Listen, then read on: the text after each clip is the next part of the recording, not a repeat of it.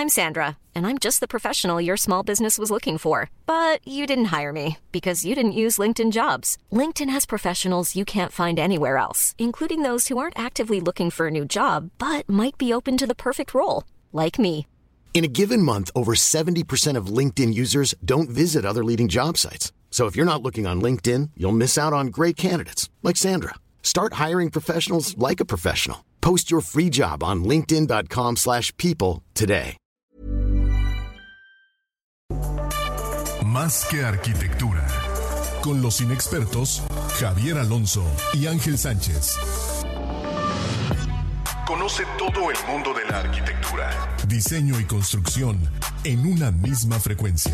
Kiss 977 te presenta Más que arquitectura. Comenzamos. Bienvenidos a Más que Arquitectura en este 22 de enero. Qué fresca está la ciudad, man. ¿Cómo la has visto? ¿Cómo la has sentido? Este es tu espacio intangible. Ya estamos en vivo en Facebook Live también. Escúchanos. También escucha los podcasts que están en Spotify. Javier Alonso, es un gusto estar contigo, man. ¿Qué dices? Gracias, Ángel San. Igual, digo, a mí me encanta el clima, la verdad. Delicioso, el clima ¿no? es el, el buenazo. Ojalá que nos quedemos más meses y más días así, ¿no? Ojalá, pero no, no creo que dure tanto. Ahorra- Ayer dormí con abanico nada más y excelente. Es una ventanita abanico. Estábamos, que en la noche que, creo que estábamos como a 20, 21 grados, ¿no? Algo así, Padrísimo. me parece. Me parece. Hay que disfrutarlo mientras, mientras lo tengamos, ¿no? Así es. Y bien, hoy tenemos como invitado especial al arquitecto historiador Raúl Rivero. Raúl, ¿cómo estás? Es un gusto tenerte aquí. Muy bien, mucho gusto. Ah, Muchas, Ahí vamos, ahí va. Eso. Muchas gracias por la invitación.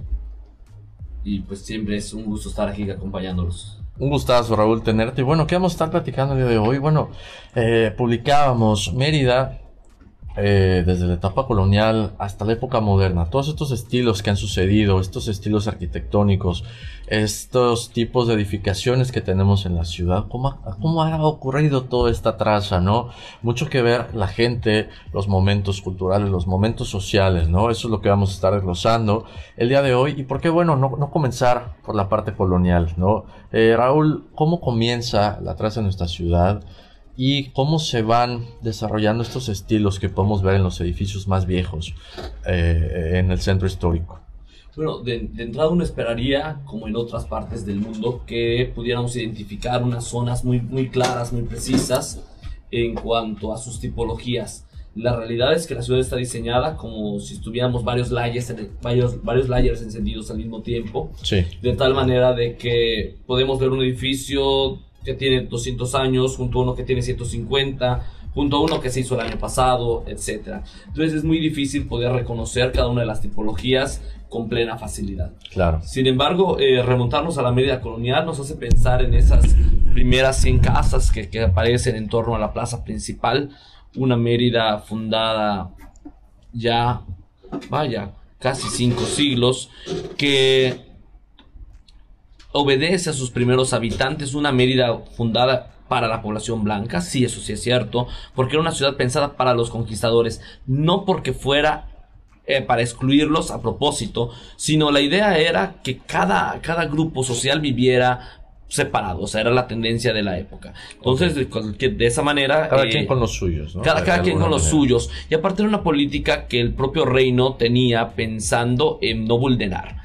¿Por qué? Porque si vivías, o sea, corrían el, había el temor de que si alguien vivía junto, si no alguien de los conquistadores vivía junto a alguien de los indígenas, tendiera a aplastarlo, a, o sea, se iba a ver mal que clases diferentes convivieran juntas. Ese era el, el pretexto, lo, lo podemos, lo Claro. podemos ver así, ¿no? Podemos ver que ah, ah, eso, esa idea ha viajado a lo largo del tiempo en Mérida. Sí. O sea, Claro, es, es- así es de ver que cada zona ha mantenido su propio nivel, en donde en cada zona se trata que más o menos los habitantes de esa zona te- sean del mismo nivel homogéneo, Sí. y, eso, y ese criterio ha, en cierta manera, ha funcionado. Eso, Ok. eso, eso es bueno. Eh, como ha ciudad. funcionado, ¿no? Que exacto. funcionado como ciudad, no posiblemente como sociedad. ¿no? Claro. En, en términos urbanos, yo creo que ha ayudado, para, lo vemos en los programas de desarrollo urbano, está muy, muy claro. Eh, sin embargo, la, la ciudad imaginaria ideal no, no se logra, en tanto que fue muy pequeña.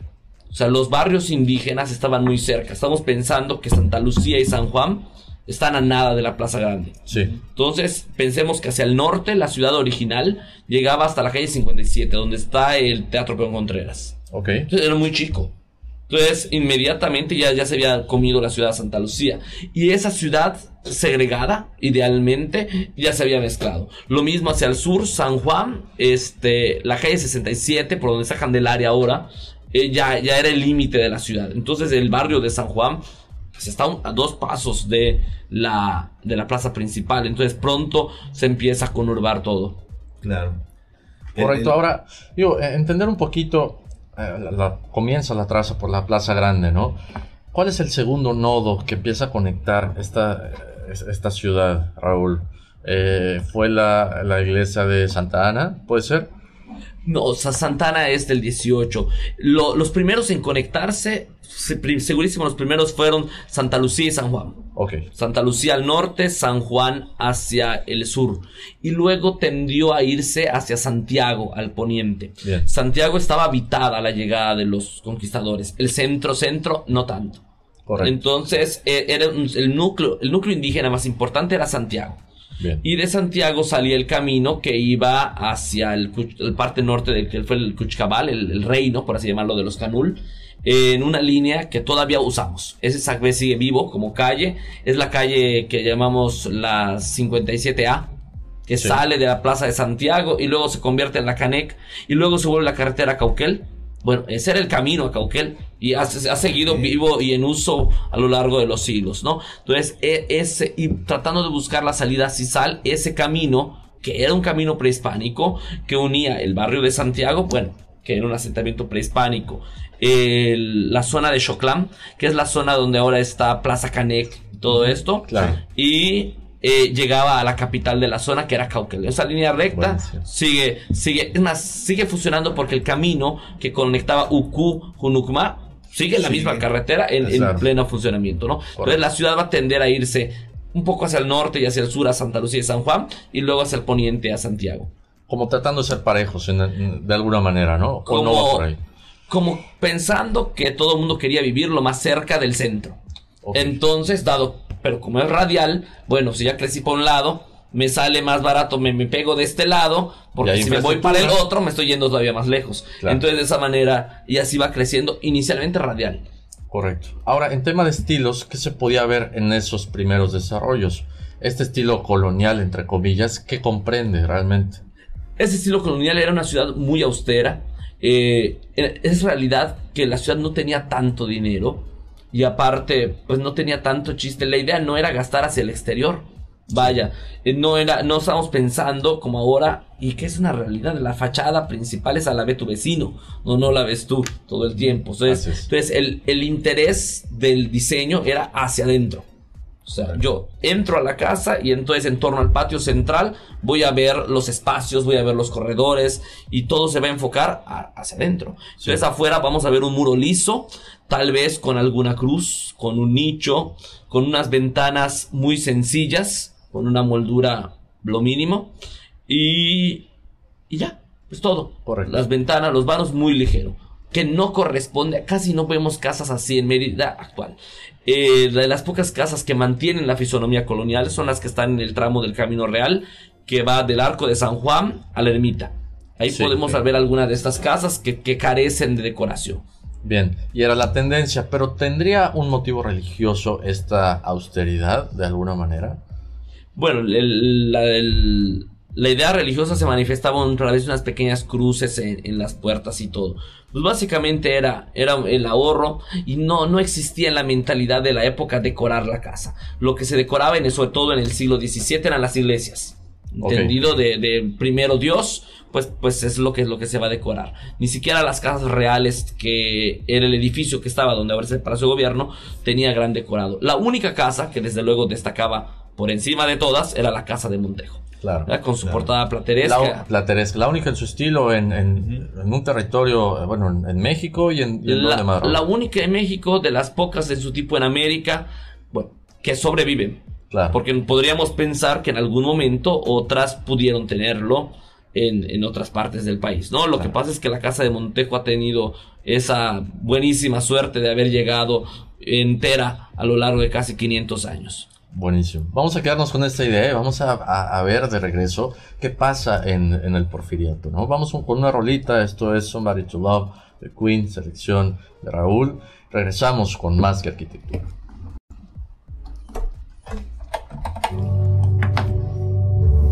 Tú nada más ahorita de regreso, te echas, te echas que se de regreso. Ah, no, es al, final del siguiente, ¿no? Puede ser al final del siguiente. Oye. Ángulo loco que se Ah, bueno. Sí, Plateresco de las únicas, ¿va? Sí, porque, pues, es la que quedó. bajar un poquito. Yo pensaría, por ejemplo, el Palacio de los Borda en, la calle Madero en Ciudad de México. Pudo haberlo tenido. Pero como luego los Bordas se hacen millonarios, entonces lo remodelan en el siglo XVIII.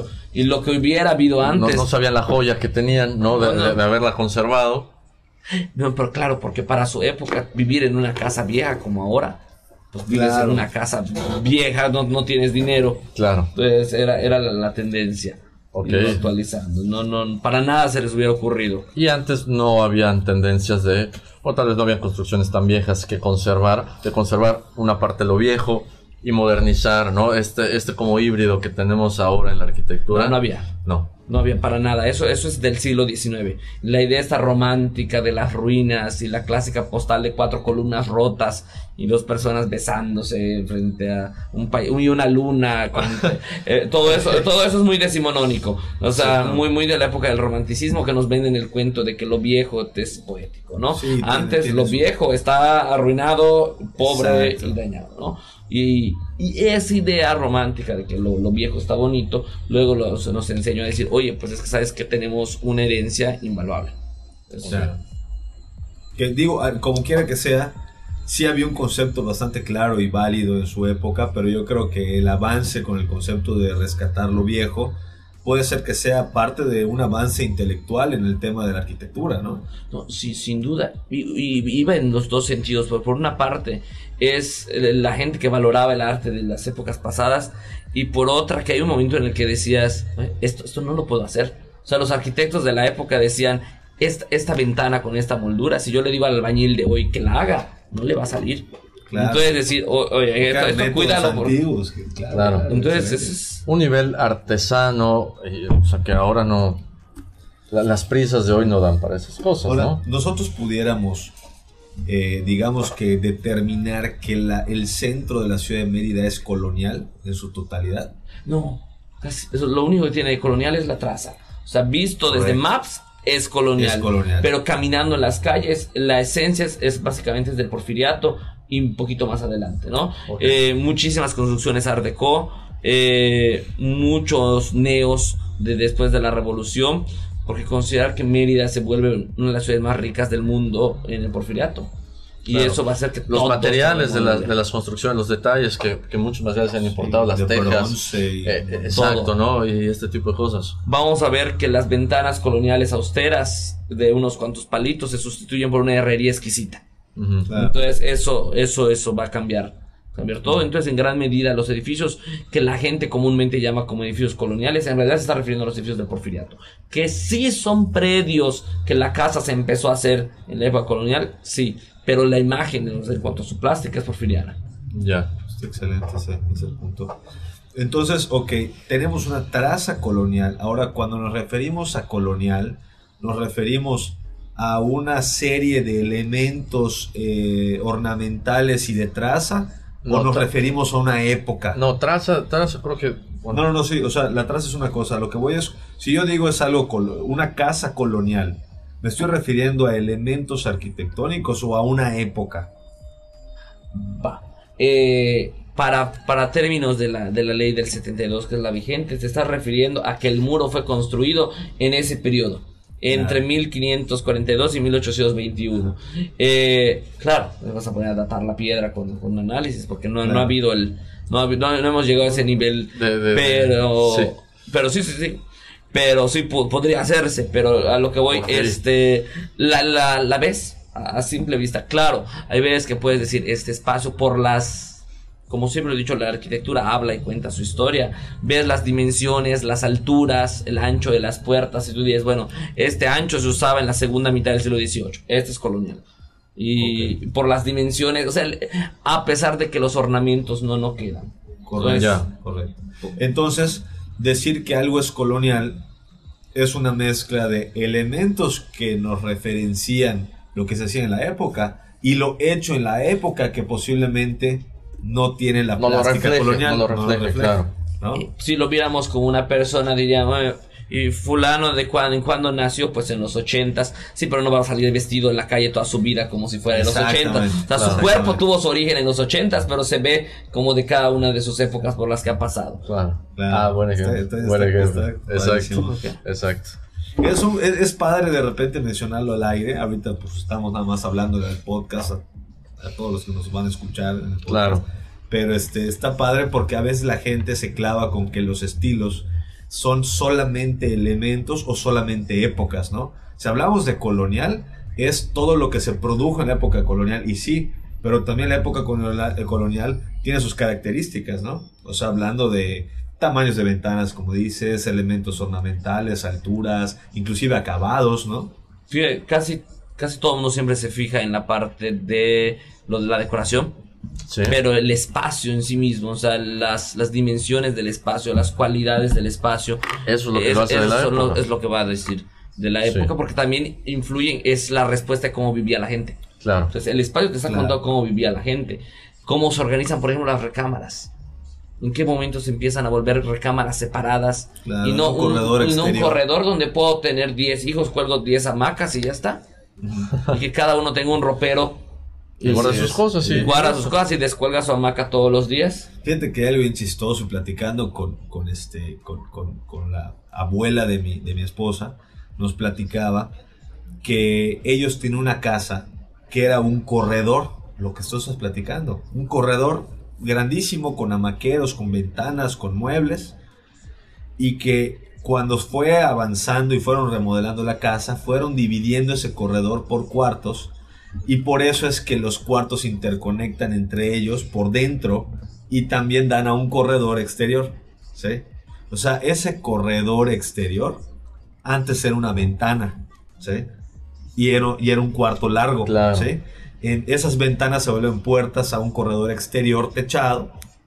Y, las, y, al, momento de dividir en secciones ese, gran, ese gran cuarto o ese, Quedaban las habitaciones. Quedaban las habitaciones seccionadas pero dejaron una puerta para que no tengas que salir. ¿Sí? Entonces puedes pudieras, pudieras correr todas las habitaciones. ¿Cuál es la lógica? Mucha gente se pregunta de que entre habitaciones hay una puerta de conexión y, y no terminas no usando la puerta del, de la arcada, digamos, o del, Sí, porque además e, ese fue todo, todo, un cambio el momento en el que pasas de tener un, un espacio abierto y decir voy a salir al patio y ya, a, a, tener que estar cerrado en tu casa. Claro. Eso es un cambio cultural. Y moverte dentro del espacio, ¿no? O sea, la gente se empieza de ser una, una, persona que se identificaba con los espacios eh, comunales, comunales y los espacios exteriores sobre todo. Pero entonces algo habrá pasado en tema de derechos y estas cosas, ¿no? ¿Qué pasó ya? 14 segundos oh, ¿no? O sea, personas que estaban acostumbrados a un medio rural y que tenían una relación con el exterior importante se empiezan a hacer hacia adentro, ¿no? Sí y a cerrarse entre muros.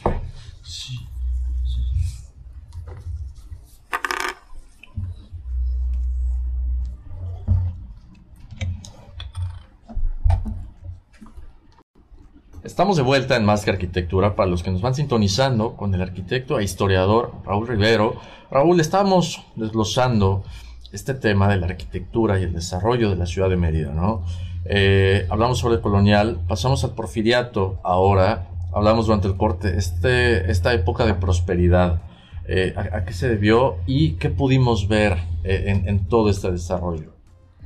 Siglo XIX está marcado por un fenómeno bélico y social que transformó la península y la marcó, incluso en las relaciones sociales, en la guerra de castas o la Gran Guerra, eh, que duró en cuanto a lo más intenso de 1847 a 1902 y eso va a cambiar la forma de vida en general. Por una parte, Mérida al, principio de la guerra va a caer en crisis económica, pero después eh, van a haber muchos factores que van a favorecer, una gran riqueza. una auténtica riqueza. O sea, lo más común era que se anunciara en los periódicos, el barco a Nueva York, etcétera. O sea, era, Mérida estaba en, lo más alto del mundo. Y eso se debe, entre otras cosas, a la gran, eh, bueno, a la gran oferta de mano de obra. Eso, eso abarata, como sabemos, la gran oferta de mano de obra. la gran idea de exportar la fibra del Enequem y también eh, se crea la máquina raspadora. Entonces las haciendas van a generar un mundo de dinero y eso va a transformar cómo va a vivir la gente porque te está sobrando, sobrando dinero. Y, y bueno, lo primero que se hace, como, como era de esperarse, es que la gente remodelara sus, sus casas de siempre. Sí.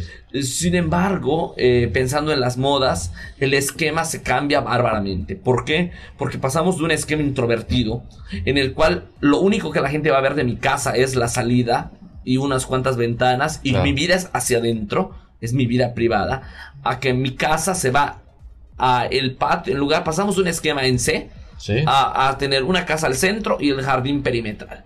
¿Esto, esto qué, a qué responde? A la moda de la época. Y, y, eso va, va, a cambiar de entrada la manera de vivir, porque ahora la gente te va a ver. Y, pero además vas a decir, bueno, tengo dos opciones o demuelo la casa que ya tengo, que eso no es negocio nunca, este, en términos inmobiliarios, o hago una nueva casa. Y va a aparecer el Paseo del Adelantado Montejo con un, grandísimo proyecto innovador. Ok.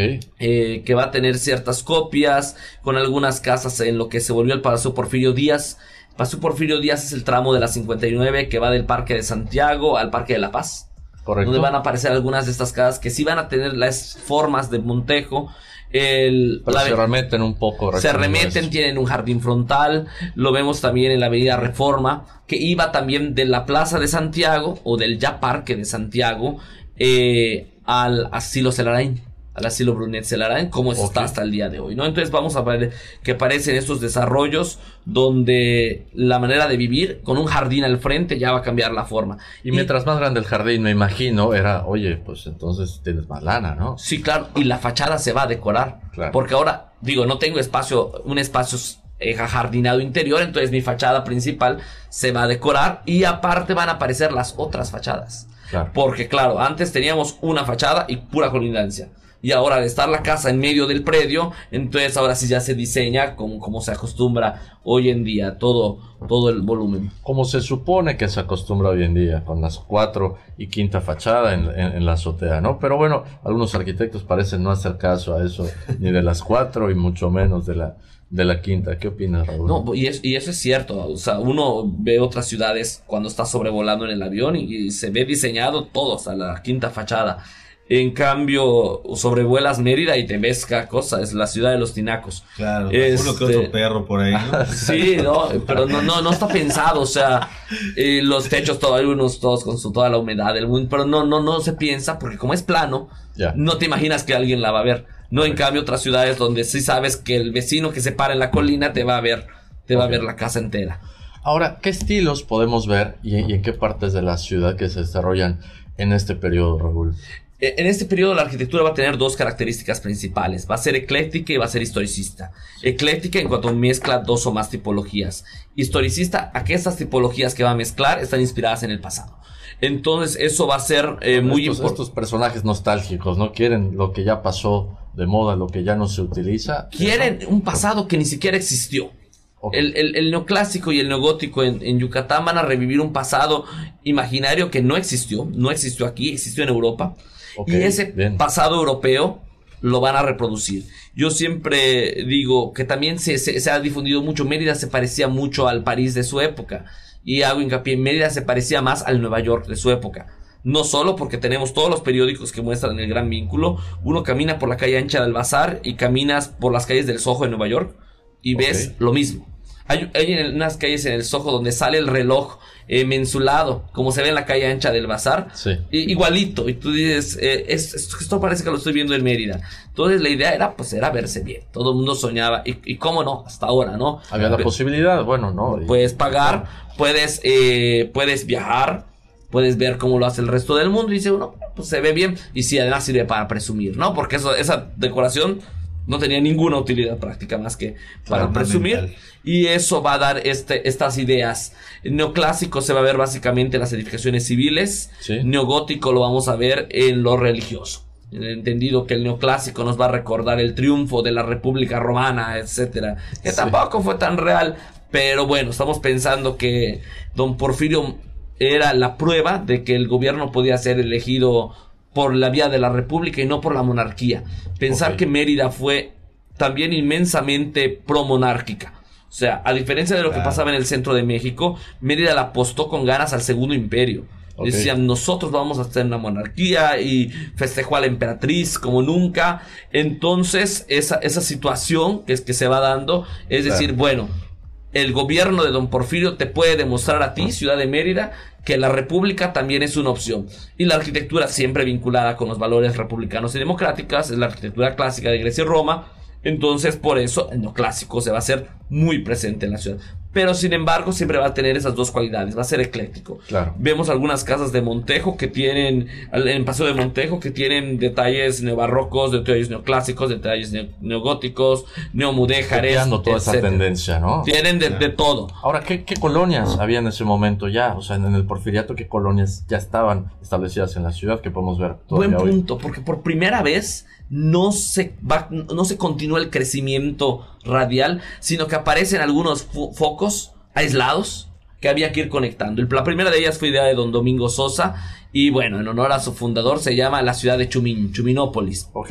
al, sur del centro, ¿no? Eh, al, oriente, al oriente, yendo más allá de, de mejorada y, bueno, ahí se va a consolidar un, núcleo bastante importante. Otro va a ser fomentado por don Joaquín García Generés, va a ser San Cosme, y que después se, va a llamar eh, justamente con los apellidos de su fundador. Se van a hacer como las principales colonias del Porfiriato. E que era un pueblo colonial, se conurba.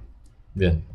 Es como, ok, las zonas conurbadas, digo, el, el, espacio de la ciudad era realmente poco, pero la densidad en la, en la zona más céntrica eh, ¿Qué tanta densidad había? ¿Qué tanta gente transitaba estas calles, Raúl? Ah, pues teníamos familias muy numerosas eh, en el centro, eh, que tenían la propia familia, los parientes, la servidumbre, y, eso hacía bastante lleno el, centro histórico. Desde luego, conforme se iba uno alejando de este, de este centro, era, había más espacio. ¿Qué, pasaba? Una familia podía tener un lote grande, eh, que tuviera cinco hijos, bueno, una casa grande, de repente cada uno de los, los cinco hijos heredan y ya tienes una quinta parte de casa para hacer tu casa. Correcto. En el terreno. En el mismo terreno, en el mismo lote. Entonces eso va a densificar más y a deformar la estructura original. Ok. Correcto. Y, a reordenar cómo se construía, ¿no? Porque cambiaba el esquema por completo. Y tenemos algún ejemplo ahorita que nos puedas platicar de cómo, de, de, cómo sucedía esto. O sea, de un lote grande que salía en esas cinco casas, esas tres casas, todas se ponían sobre la calle, se iban hacia atrás, se volvían casas de patio. ¿Cómo, ¿Cómo funcionaba este esquema? Creo que el predio más conocido por, por la ciudad y que además se, se, ve como la familia misma lo desbarata es la manzana de la casa de Montejo. Era una sola casa toda la manzana y cómo a lo largo de los siglos se fue dividiendo y subdividiendo y haciendo más, más pequeñito y remodelando cada, cada grupo y eso se va a volver este muy bueno, en algunos casos se pueden hacer conjuntos muy armónicos y en otro pues vas a competir con el pariente, digo, para en lugar de vivir juntos ponerle una barda en medio, ahí, ahí hay desamistad Ok. por medio. Sí, va notando esas intenciones. Vamos a quedarnos con esta idea. Vamos a un corte y regresamos con más que arquitectura. Ya nos estamos pasando, güey, pero... Sí. De regreso. Simón. Sí, ¿qué, hay, hay de, ¿Qué hay de, independientemente de la distribución en planta, eh, qué hay de las alturas de, de las construcciones? Entiendo que esto influye mucho también por épocas conocemos de las casas más antiguas en medida que eran, digamos, a nivel de calle. Y luego empezaron, empezamos a ver casas que tenían como una proporción taza-plato, ¿no? Que, que, es una, una, altura muy baja en la parte de abajo y luego una casa muy alta en el segundo nivel. Como la que está en la esquina de la Plaza Grande, la que tiene ladrillos en la parte superior, creo que tiene esa, esa misma Bueno, donde está, donde está el, el, estacionamiento, donde está, vamos a hacer publicidad ya los bits de Obregón, ¿no? Ajá. Ah, ¿Sí? claro. Es este, cuando entras lo está, mismo. está excelente, se ve claro. el Ah, pero porque era tal vez el- una parte de servidumbre, ¿no? Y luego. Y de negocios. Y de. Ah. Entonces, tú rentas, como hasta hoy rentan, esto para, para poner un- una, una barbería, una taller de un zapatero. Entonces, eso, eso sirve muy bien. Para el periodo colonial, ese es el modelo de casa. Había, había las, las más emblemáticas son como la casa de Montejo, como la que ahora utiliza el gobierno del estado, casi al lado de, eh, a mitad de la calle 59 entre 62 y 64, que es una casa eh, al lado de Telmex. Ah, ok, ok. Eh, Estamos regalando, hoy estamos con todo, estamos regalando. En todos los Este, lugares, Raúl. Sí, no. pues. pa- Publicidad. la- la- bueno, bueno, además todo el mundo ubica la esquina con, Claro. con ese nombre, que originalmente era de teléfonos Ericsson, Ok. aquella marca. Sí, sí, sí. Sony Ericsson. Exacto. Bueno, bueno, Sony compró antes, antes Ericsson. era Ericsson y luego Sony compró y Es- Sony Ericsson, sí, cierto. Entonces, e- esas casas que estaban eh, desplantadas, pero aparte de un detalle muy bonito, eh, que es un elemento que algunos colegas han retomado, por dentro era eh, los vanos llegaban a nivel de piso. Ok.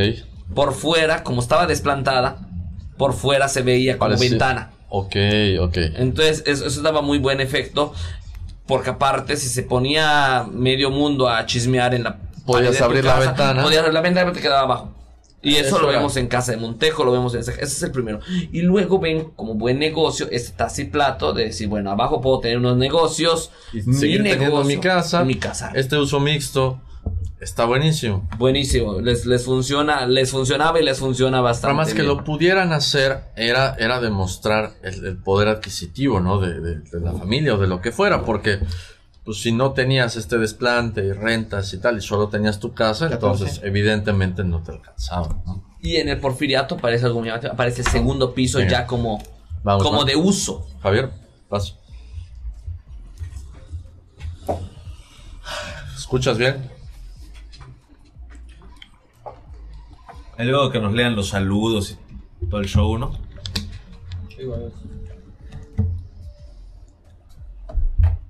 Estamos de vuelta en Más que Arquitectura con el historiador y arquitecto Raúl Rivero, acá platicando sobre la ciudad de Mérida y sus estilos, ¿verdad? Antes de volvernos a meter al tema, hablando de estilo, les platico que en ángulo arquitectónico tenemos ahorita bastante oferta en diferentes marcas y diferentes productos. Eh, particularmente, Ángulo es distribuidor exclusivo de una marca llamada Porcelanosa, las mejores marcas del mundo. Conozcan su exhibición y la calidad de sus productos. Calle 20 por 29 de Coñuela, México. Buenísimo. Ahora, si nos vamos a la siguiente fase de, de desarrollo, lo que estamos platicando el día de hoy, Raúl, eh, la Mérida moderna y posmoderna, ¿cómo, cómo, bueno, ¿cómo se dio la época del porfiriato a, a estas etapas nuevas y estos estilos arquitectónicos que podemos ver en, en diferentes colonias eh, de, de la ciudad hoy en día? Sí, claro, la, la ciudad se transforma. Bueno, hay que decir que la ciudad era como un cuento todo feliz hasta 1914. Llega de trancazo la invasión de la revolución y en, en agosto de 1914 y empieza con que a pararse el mundo, ¿no? La respuesta en la arquitectura va a ser eh, un cambio total en Sí. cuanto a que se va a detener en intencionalmente pensar en Europa, etcétera, y va a aparecer una arquitectura local. Los neos van a tirar al local y van a ver según la visión del mundo que tuvieras, va a ser a donde le vas a apostar. ¿Por qué? Porque decir, ¿qué vamos a recuperar de nuestra historia? Y los liberales van a decir, vamos a recuperar el pasado maya. Pero el Claro. pasado maya no es tan pasado, es la casa maya que todavía se utiliza. Eh, pues, sin embargo, aparecen construcciones con decoración a partir de elementos pensados en el pasado maya. La otra corriente va a decir, no, no, nuestra mejor época fue la época de la colonia. Claro. Entonces van a aparecer este, casas, espacios públicos que van a retomar elementos neocoloniales. Ok. Van a las- de qué época hayan disfrutado más, ¿no? De alguna manera. en su mundo imaginario, Sí, porque claro. nadie vivió esa época, ni realmente así eran los espacios de la época. Sin embargo, algunos espacios representativos de la ciudad, este, pensar en los públicos, eh, la casa del pueblo, Sí. las oficinas de algunos periódicos van a aparecer con el, con el neomaya, otras escuelas van a tender hacia el neocolonial, por ejemplo, la Plaza de Toros, entonces, eh, que se va a, a crear este, pues el propio Palacio Municipal, aunque de manera tardía, va a ser eh, remodelado al neocolonial. ¿Verdad? Correcto. Para que, para... Mantener una, una, identidad ahí también importante, institucional, como cara de gobierno también, ¿no? Es, importante ese tipo de intervención. Y, y, la visión de ciudad que querías, porque también podía haberse remodelado a Neomaya. Pienso, por ejemplo, el Palacio Municipal de Junucma.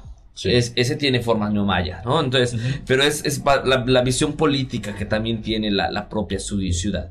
Y después va a aparecer una tercera corriente, una tercera visión que va a decir, oigan señores, ustedes siguen viendo al pasado, hay que ver al futuro, aprovechen el Art Deco, vean lo internacional, vean cómo se está lo en Nueva York, ve lo que está sucediendo. Exacto. Claro, eh, más altos. Le van, a, van a ver hacia la otra costa, van a ver hacia Los Ángeles. Los Ángeles para esas fechas estaba conurbando Hollywood. Hollywood deja de ser una ciudad independiente y se conurba con Los Ángeles. Beverly Hills va a mantener su estatus de municipio independiente, pero va a estar sumamente vinculado y van a decir, oye, podemos Vamos a hacer algo similar, ¿no? Sí, porque la revolución fue una gran mentira. Decir que, que todo mundo mejoró, no es cierto, siguen las cosas iguales. Pero lo que hicieron las familias en ese momento, o sea, en los peores momentos, fue llevar el dinero a La Habana. Sí. Y, y bueno, y además tenían La Habana, que se estaba modernizando. Y tenemos la zona del Vedado, por ejemplo, en La Habana, y que ahora vemos las casas y todo. Y bueno, podemos ser como La Habana, podemos ser como Los Ángeles. Entonces, vuelve el dinero, vuelve la ciudad y aparte muchas familias se van a hacer ricas gracias al cambio de gobierno. Entonces las familias emanadas de los regímenes de cierto partido van a poder este, tener nuevo dinero y poder hacer estas construcciones. Claro. Ahora, la cosa es hacia dónde. Y como habíamos dicho, como tendencia se va yendo eh, la ciudad pues hacia todos sus lados. Sin embargo, las clases más altas se van a ir hacia el norte, eso que nos queda claro. ¿Cómo, cómo fue esta preferencia? ¿A, qué se debe, eh, Raúl? Eh, ¿Por qué, hacia, ¿Por qué, hacia, el norte? O sea, en general, bueno, va creciendo en, manera de círculo, ordenado y desordenado, pero siempre hubo una tendencia hacia el norte. ¿A, qué podemos bueno, que hay varias versiones. A mí me gusta pensar en la que se lo atribuye a la época del gobernador don Antonio López Antonio este, Figueroa, Figueroa y Silva, eh, el gobernador Figueroa tuvo una gran idea. La ciudad colonial estaba organizada eh, a partir de los caminos. Y él pensaba que vivir junto a un camino, junto a una carretera, eh, era incómodo, era ruidoso, era peligroso, que un ladrón podía andar por ahí. Lo vimos en Estados Unidos, cerca de las freeways hay unas grandes bardas, no para que no veamos a los vecinos, sino para que los vecinos puedan tener algo de calidad de vida. Entonces, decir, si yo vivo por San Juan y por San Sebastián, vivo cerca del camino real que va a Campeche mal negocio. Si vivo cerca de Santiago o Santa Catarina, vivo cerca del camino que va a Cisal, también es camino. Porque era industria, era, era todo esto de, Y es paso de camino. La y, y, hasta hoy, eso de vivir a la vera de la carretera puede ser complicado. Y si vivo cerca de Mejorado San Cristóbal, me estoy topando con el camino Izamal Valladolid. Otra vez, vivir junto a un camino. Entonces él va a decir, vamos a apostarle a una nueva zona, más allá de Santa Lucía que es donde estamos ahora justamente, Santana, y en torno a un basamento prehispánico, eso lo podemos reconocer en el atrio de Santana. Claro. Crean, eh, crea el templo dedicado a Santana, porque él era devoto de Santana. Y eh, si es como, como planea y diseña el barrio de Santana. Sí. Que no tenía nada. O sea, no tenía, podías vivir bien. No tenía ningún otro elemento urbano más que el propio barrio. Y nadie que no fuera del barrio tenía por qué estar pasando por ahí. Ok. Entonces. Eso generó otra historia, le otro movimiento. y otro, otro trazo urbano. Si nosotros agarramos eh, una aplicación de mapas, de mapeo sobre la ciudad, vemos que hacia Santiago, San Juan, San Cristóbal, la ciudad como que empieza a deformarse y la retícula se, se pierde. En cambio, hacia el norte, no, hacia el norte se va manteniendo. Entonces, luego el paseo de Montejo, pues es la continuación. Y después, pues le vas poniendo hacia arriba hasta que vamos a llegar a progreso. No, no dentro de mucho tiempo, sino que ya lo tenemos bastante próximo, ¿no? Claro, sí. Las, eh, pero lo que sí hay que decir es que va, aparecen también colonias en otras partes. Colonias importantes en este periodo, como la Dolores Otero, eh, que está hacia el sur. Va a crecer la ciudad en, en todos sus sus sentidos. Entonces va a haber como un anillo. Eh, la posrevolución va a llevar al poniente colonias como la Bojor, que es la Madero. Va a desarrollar vivienda en torno a la hacienda Mulsay. Hacia el oriente, los terrenos de Doña Esperanza Canto, del señor Cortés Sarmiento, va a aparecer la colonia Esperanza, la colonia Cortés Sarmiento. Eh, en los terrenos que ocupó la, la, quinta Miraflores va a aparecer la colonia Miraflores. En los terrenos de la hacienda Ascorra va a aparecer la colonia Ascorra. Entonces, eh, con el paso de la posrevolución va a ir creciendo la ciudad hacia todos sus, lados. Pero era más ciudad, no tanto camino. No, tanto. E-, era esta cuestión. Y, fíjense que, que, el diseño de la ciudad va a llegar a un punto importante, con, sí, hacia el norte también, con la colonia México y la colonia Alemán. La colonia México como lotes que se van a vender pensando primero para todo el mundo, pero luego lotes se va, de inversión. Lotes de inversión. Ahora sí, no para todo el mundo, pero no para todo el mundo. no, exacto. Exacto. para el mundo de Santa Para el mundo, para el mundo que le alcance. Algunos arquitectos van a tener ahí su, su trabajo. Estamos pensando, por ejemplo, en un Félix Mediterrán, que va a desarrollar ahí obras fabulosas de un movimiento moderno internacional pero adaptado al clima de Yucatán, ¿no? Porque no vamos a tener grandes cristaleras, sino ventanas de madera que se puedan cerrar, por poner algo, ¿no? vamos, a vamos a quedarnos con esa idea, Raúl. No, no quisiéramos interrumpir, pero el, Junior nos cortamos con una rolita y regresamos con más de arquitectura.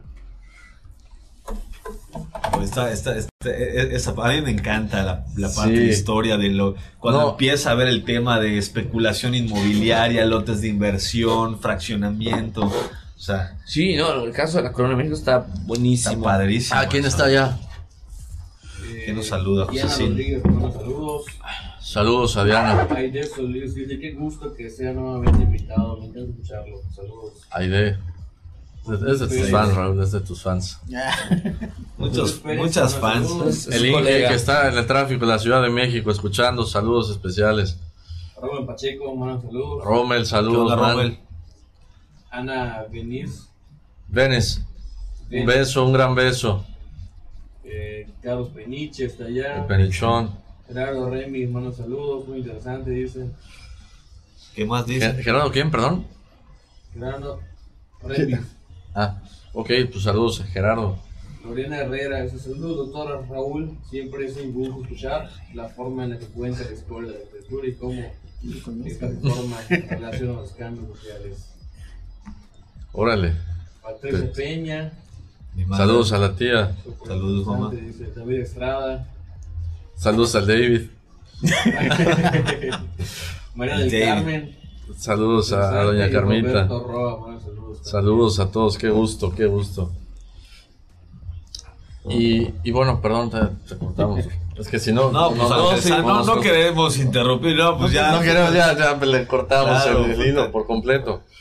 No, pero, pero este, está padrísimo esa parte. No, porque empezaste a tocar un tema como de especulación inmobiliaria y de negocio, que es chistoso pensarlo, ¿no? Porque ese producto inmobiliario, dices, wow, qué calidad, y piensas lo que tienes hoy de producto inmobiliario. Como que no, no hemos mejorado en esa área, ¿no? Pero hay algo que mencionas y siempre hay, en todas las épocas, hay nostalgia por la época anterior o anterior a esa, ¿no? De que antes sí se hacían bien las cosas. Pero eso veo que como lo has platicado hoy, se repite y se repite. Exacto, Es, algo que hemos platicado mucho este, con, los colegas historiadores. Siempre, siempre va a haber en todas las épocas la tendencia, antes estábamos mejor. En un pasado ideal, o sea, como comenzar, pero además, por ejemplo, cuando aparecen las colonias, cada fraccionador que curiosamente le ponían su nombre a la colonia. Entonces Cortés Sarmiento, Bojorques por Ramiro Bojorques, y así, este, bueno, lo, más normal, Castilla Cámara, van a aparecer los nombres de los fraccionadores. Pues cada quien la ensambló a la ciudad como Dios le dio a entender. Ok. O sea, no había una... Ahorita pasa, y ahorita lo, pasa mismo, lo mismo. Claro, es que peor.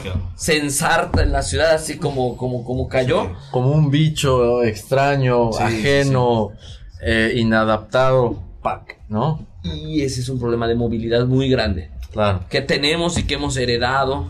Y, y, yo siempre digo. Y creo que nos ha gustado porque lo seguimos haciendo. Sí, se, ha, agudizado el problema, pero sigue. El problema es que se sigue permitiendo. Sí. y también en ver cómo se conurbó con los, con los pueblos, lo que decía las Corra, todo eso. Pues había gente que vivía en torno a la hacienda Corra, había gente que vivía en torno a la hacienda Chencú etcétera, a la hacienda San Antonio Cucul y todo eso, ¿cómo, cómo, cómo choca la ciudad con las con los con lo preexistente y, y, y eso es un reto que, que, tenemos. Yo siempre digo, ¿cómo es que tenemos tráfico? Eso es algo increíble, que tuviéramos tráfico, porque bueno, lo entiendes de las grandes ciudades en Europa porque las atraviesa un río. Claro. Pero aquí lo que tenemos es un río de gente que no sabe qué hacer con la ciudad. Porque no tenemos ni un solo accidente geográfico que nos estorbe. Claro. O pienso. Entonces, ¿cuál es el pretexto para la planeación de las vías, no? o, O sea, o las ciudades que atraviesa el ferrocarril con, con ganas. Que- Claro. Que, te condiciona la vida, el paso del ferrocarril, todo el tiempo está pasando. Aquí no hay nada que estorbe. O sea, podrías- tenemos un lienzo en blanco, está nues- nuestra. bueno, todo. estaba, estaba en blanco, ¿no? Ya, ya hicimos Ahorita bastante ya, hay, desmadre. a- a- ahorita ya hay lotes de inversión que, que ya ensuciaron la página en blanco. Y, Ya no y se- co- y luego, ¿cómo los conectas? Es- eso se vuelve una cosa así Sí. como de. ¿Cómo vas a venir y a qué velocidad vas a ir? Yo siempre lo digo. Me gustaría que ahorita hablemos sobre la colonia México. To- Vamos a tener chance, ¿ah? Siete minutos. Bueno. ¿Qué- ojo, ¿qué te gustaría cerrar? No, pues sí podemos acabar co- con, eso, que, que justamente es, ha sido, la Colonia México fue la última zona de patrimonio cultural en declararse como tal de la ciudad.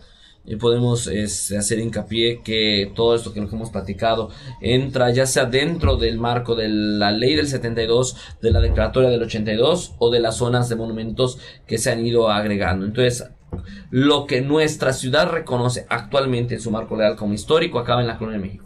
Ok. Y comentar qué es lo que más disfrutas de tu chamba y qué es lo más valioso que puedes aportar a tu ciudad. Excelente. Buen termo. Felicidad. No, pues no. Eh, Hay que, Te hay voy que a pasar, migrar te voy a- pasar la. No, pues hay que migrar a las cosas que no contaminan, Ángel San, igual tú. Ángel San, si es plástico, sí. Si no, está en contra. Pero el relleno sanitario todavía funciona, ¿no? Hay, hay donde botar la basura. Yo, yo lo digo de chiste, pero es real. O sea, da, da gusto también cuando estás aterrizando en Mérida, ver, voltear a ver y decir, mira, ordenamos nuestra basura. Claro. Eh, De esas cosas que casi... Sí. No, Y fíjate el problema, fíjate que estaba platicando ese tema con una 14 persona bien interesante. 14. Y dice, con- en la gran mayoría de los casos, el problema no es de que no haya dónde poner la basura, sino que los lugares que se dedican al manejo de la basura quieren ahorrarse dinero y prefieren vertirla en, en espacios naturales. Estamos de vuelta en Más que Arquitectura. Ya para el último bloque estamos con el arquitecto e historiador Raúl Rivero.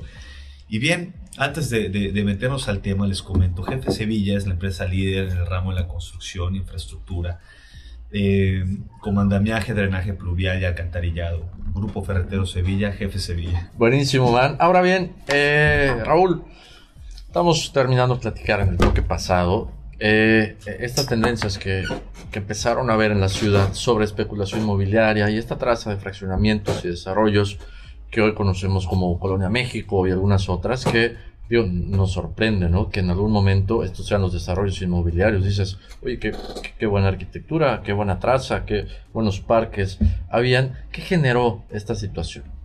Bueno, Colonia México está muy bien diseñada en cuanto una principal característica de la Colonia de México es que reduce el tamaño de las manzanas. Sí. No estamos pensando que son manzanas más pequeñas. eh, tiene un parque muy generoso que todavía seguimos muy orgullosos del diseño del parque en la Colonia México. Sí, claro. Que ojalá se mantenga así. Eh, y además se inserta la dinámica del pueblo de Itzimna.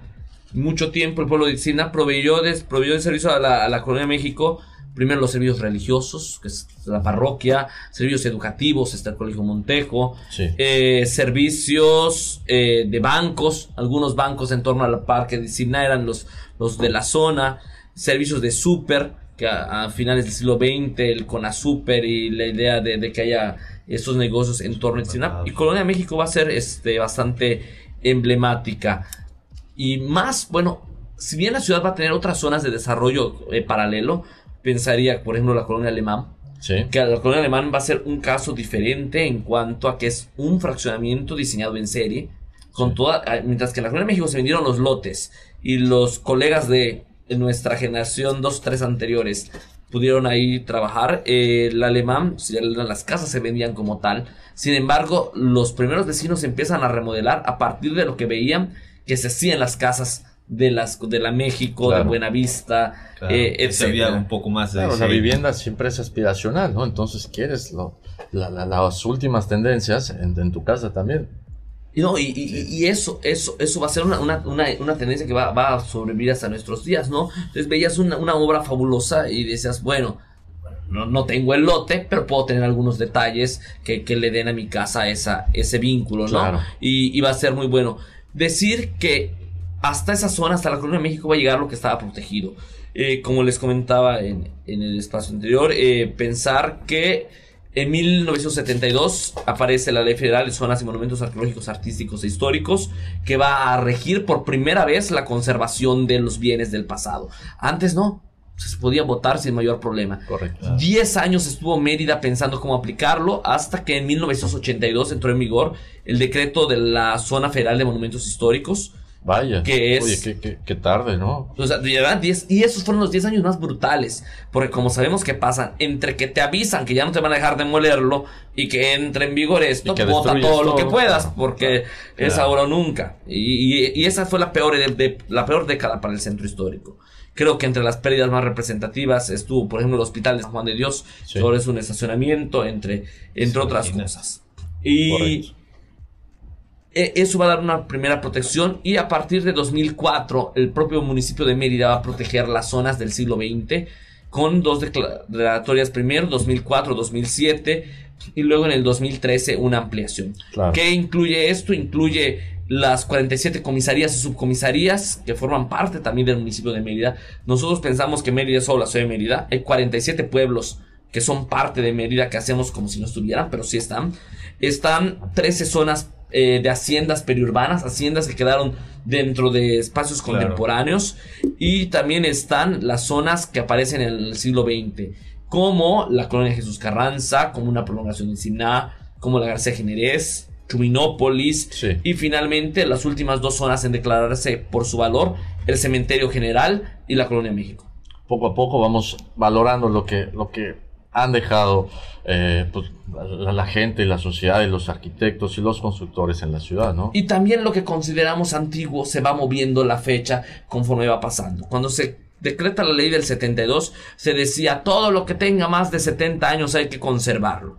Pero de eso ya pasaron 50 años. Entonces, ah. un montón de cosas ya entran en esa categoría. hay nuevos viejos. Así, Exactamente. Entonces, estaríamos pensando que, que, zonas de esa época, incluso pensar, por ejemplo, la planta Cordemex y todos sus alrededores, bueno, eso ya es un pasado bastante pasado, ¿no?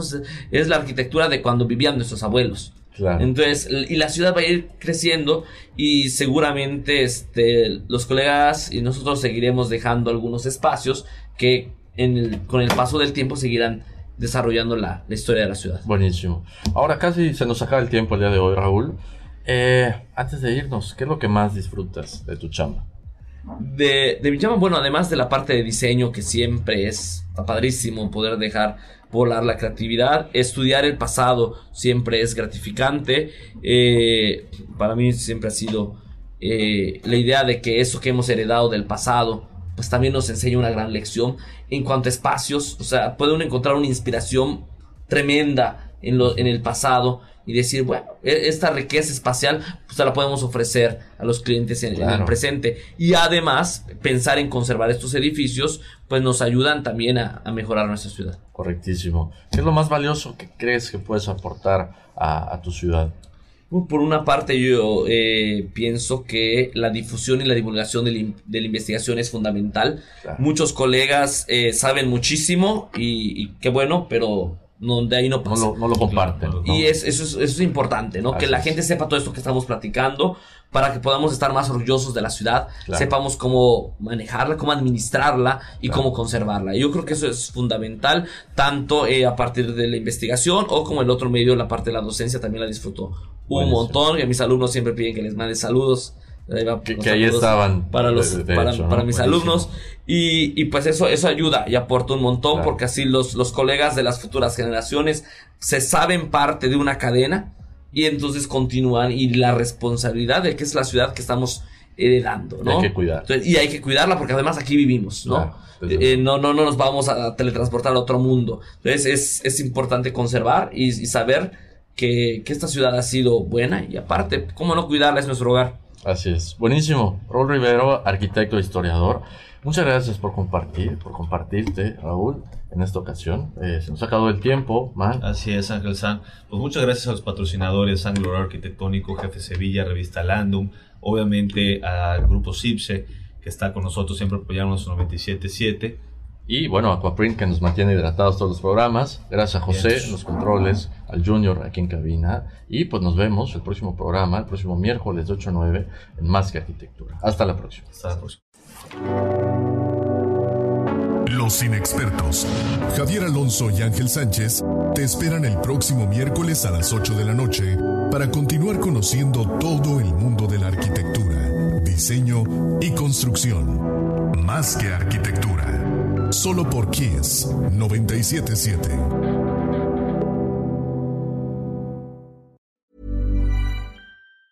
If you thought the only way to get a more defined jawline with natural looking results was through surgery, think again. Juvederm Volux XC is a non surgical injectable gel filler that improves moderate to severe loss of jawline definition and can help you achieve natural looking results with little downtime. Even better, this improved definition lasts up to one year with optimal treatment. No maintenance required. Improve jawline definition for a smooth, sculpted look with Juvederm Volux XC. For important safety information and to find a licensed specialist, visit juvederm.com. That's J U V E D E R M.com. Not for people with severe allergic reactions, allergies to lidocaine, or the proteins used in Juvederm. Common side effects include injection site redness, swelling, pain, tenderness, firmness, lumps, bumps, bruising, discoloration, or itching. There's a risk of unintentional injection into a blood vessel, which can cause vision abnormalities, blindness, stroke, temporary scabs, or scarring. Talk to a licensed specialist to find out if it's right for you.